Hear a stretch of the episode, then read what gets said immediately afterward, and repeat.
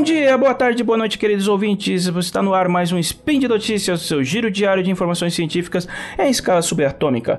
Eu sou o Ronaldo Gogoni e hoje, quinta-feira, dia 5 Electron de 2022 no calendário fake, ou dia 28 de abril de 2022 no calendário que vale, falaremos um pouco de astronomia e os assuntos de hoje são...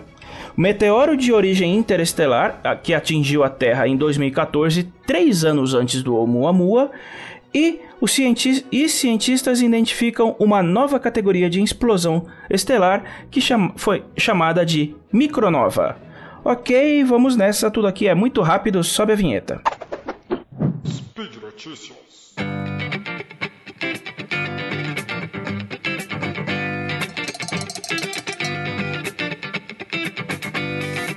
Um pequeno meteoro pode ter destronado o Oumuamua, até então reconhecido como o primeiro objeto interestelar, ou seja, de origem externa ao sistema solar, detectado em nossa vizinhança, e que alguns até cogitaram de se tratar de, abre aspas, tecnologia alienígena, fecha aspas. Segundo documentos do Departamento de Defesa dos Estados Unidos que se tornaram públicos recentemente, um objeto que se desintegrou na atmosfera também teria vindo de além das cercanias do nosso sistema, não fosse um detalhe. A colisão se deu em 2014, três anos antes do mencionado anteriormente dar as caras por aqui. A descoberta é atribuída a Mir Siraj e a V-Lab, astrônomos da Universidade de Harvard, sendo o segundo famoso por ser o autor original da hipótese de que o Oumuamua seria um objeto não natural, fruto de tecnologia extraterrestre, algo que nunca teve respaldo e nem foi levado a sério. Ainda assim, o furor em torno do bólido, que hoje se acredita ser um fragmento desgarrado de um exocometa ou exoplaneta, esse, esses boatos foram incentivados por conta da forma incomum do Oumuamua, incentivou, incentivou a dupla a procurar registros de outros visitantes. Siraj recorreu ao CNEOS, o Center for Near Earth Object Studies, ou Centro de Estudos de Objetos Próximos à Terra, uma divisão da, da NASA JPL voltada ao estudo e mapeamento de objetos celestes cuja órbita e trajetória passem próximos à Terra, o que inclui meteoroides, asteroides e cometas. Seu banco de dados conta com o registro de mais de mil itens diferentes de diversas escalas. Dentre as centenas de objetos mapeados pelos CNews, um deles diferia um deles se destacava, um meteoro catalogado em 2014 que queimou na atmosfera e explodiu sobre a ilha de Manus, a quinta maior de Papua Nova Guiné. Embora pequeno, entre 20 e 200 metros de comprimento, ele estaria viajando a uma velocidade absurda, em torno de 209,2 mil km por hora, ou aproximadamente 58,12 km por segundo. Nenhum objeto estelar conhecido nos limites do sistema solar consegue viajar em tão alta velocidade, o que levou a classificar o incidente de Manus como o impacto de um meteoro de origem externa ao sistema solar, de fato, o primeiro registrado três anos antes da detecção do Oumuamua. A pergunta, é claro, é por que isso não foi noticiado antes? Na verdade, há uma boa razão para isso. O artigo original foi submetido ao Arxiv, o repositório de acesso aberto da Universidade de Cornell, em 2019, em caráter preliminar e nunca foi e nunca passou pelo processo tradicional de revisão por pares, por falta de dados que pertencem ao governo americano.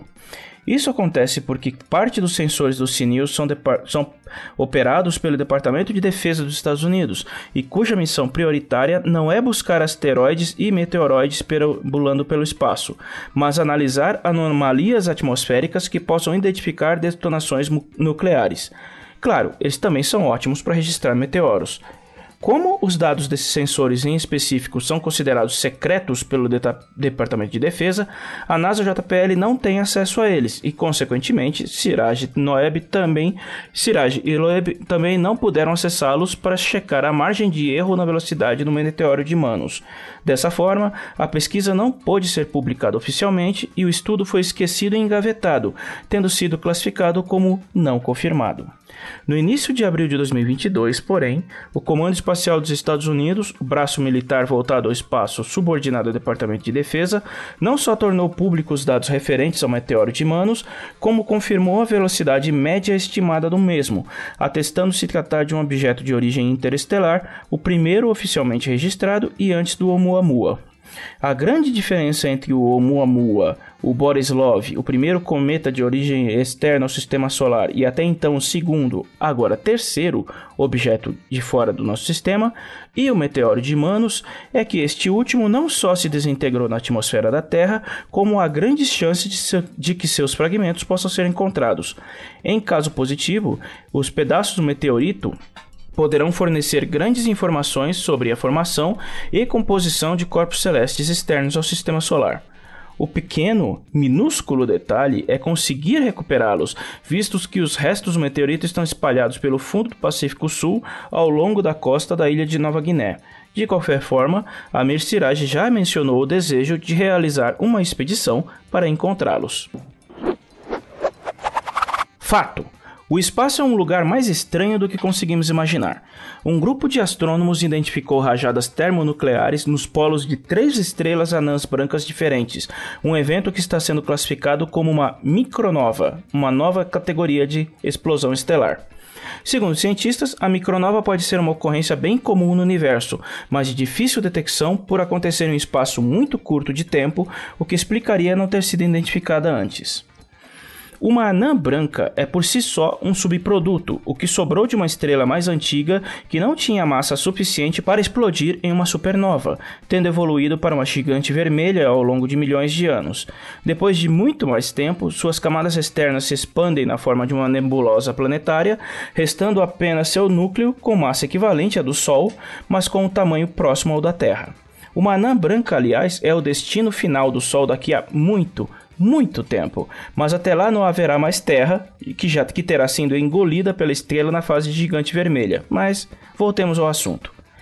Tecnicamente, uma anã branca é um corpo celeste pequeno, mas extremamente denso, sustentada pelo peso dos elétrons comprimidos em seu interior, visto que não há mais processo de fusão ou queima de hidrogênio.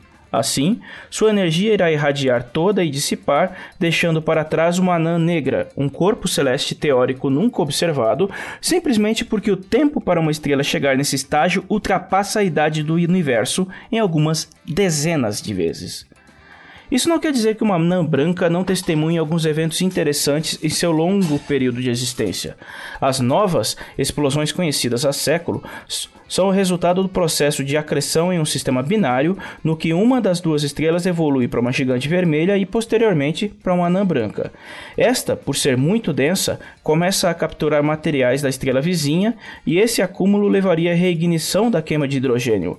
A partir daqui, duas coisas poderiam acontecer uma nova, uma explosão de menor porte sobre a superfície, ou o processo de queima seguiria sem controle, desencadeando os eventos para o segundo cenário em que é possível ocorrer uma supernova, deixando para trás uma estrela de nêutrons ou um buraco negro, ou podendo até mesmo ocorrer um pulo de etapas, como já detectado anteriormente, a possibilidade, que pode até nem ser tão rara assim, de que uma estrela massiva, no caso, uma estrela no processo de virar uma supernova, não consegue sustentar o processo e já pula direto para um estágio de buraco negro sem passar pela explosão. O que seria a micronova então? O evento, observado pela primeira vez por um time de pesquisadores da Universidade de Durham, no Reino Unido, é bem menos energético do que uma nova e localizado nos polos de uma anã branca. Em uma nova, a explosão ocorre sobre toda a superfície do astro moribundo. O resultado são explosões de escala. O resultado de uma suposta micronova são explosões de escala cósmica minúscula e muito rápidas quando comparadas com eventos mais magnânimos e conhecidos do cosmos. Mas ainda assim, a quantidade de material queimado a cada detonação, que dura poucas horas, é em média o equivalente à massa de 3,5 bilhões de conjuntos das pirâmides de Gizé. Sim, todas as três multiplicados por 3,5 bilhões. Segundo o professor Dr. Simone Scaringhi, um dos coautores do estudo, a descoberta de uma micronova mostra o quão dinâmico o universo é, recheado de coisas novas a serem descobertas. A descoberta da micronova só foi possível analisar os dados do satélite TESS da NASA, Transiting Exoplanet Survey Satellite, dedicado à busca por exoplanetas, buscando variações no brilho de estrelas indicando a presença dos mesmos. O teste detectou três eventos que, no... que, se assemelhavam a novas, mas ao invés de durarem semanas, como geralmente o fazem, elas ocorriam no espaço de horas, no que dois deles se confirmaram em virem de anãs brancas. A seguir, o time do Dr. Scaring usou o VLT, o, Large, o Very Large Telescope da, do ESO, aquele projeto do qual o Brasil foi chutado pra, por não pagar, e confirmou a mesma origem para o terceiro evento, no que acabaram nomeando como micronovas. Um estudo acessório estipulou uma explicação para por que uma micronova ocorre de forma localizada nos polos. Nos casos observados, as anãs brancas possuem campos magnéticos bastante fortes e dessa forma, o material de acreção capturado da estrela vizinha é direcionado para as extremidades onde é detonado. De acordo com o professor Dr. Paul J. Groot, do Departamento de Astrofísica da Universidade Radboud de Nijmegen, da Holanda, um, outro dos coautores do estudo, as micronovas demonstram que explosões de hidrogênio podem acontecer de forma localizada e contida, graças aos campos magnéticos de anãs brancas específicas, mas que são difíceis de localizar por serem apenas um milionésimo do, por terem apenas um milionésimo do tamanho de uma nova e nem se comparam a uma supernova. Esse será o desafio daqui por diante, pois conforme o modelo, as micronovas podem ser eventos bastante corriqueiros no universo, mas dadas as escalas, elas são minúsculas e duram muito pouco tempo para serem devidamente observadas. E por hoje é só, vamos ficando por aqui, lembrando que os links para os assuntos de hoje você encontra na descrição do post. E se você quiser ajudar com nossos projetos do Spin de Notícias e outros projetos do Portal Deviante, você pode colaborar financeiramente com as nossas empreitadas, fazendo parte do patronato do SciCast, do patronato do Portal Deviante, acessando o Patreon, Padrim ou PicPay, ok? Então é isso, vou ficando por aqui, nos vemos num futuro próximo, logo mais, tem mais, até!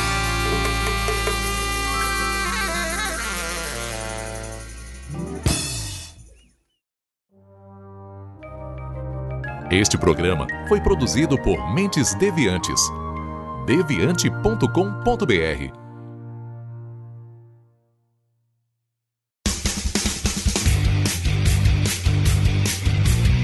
Cortes, edição de podcast.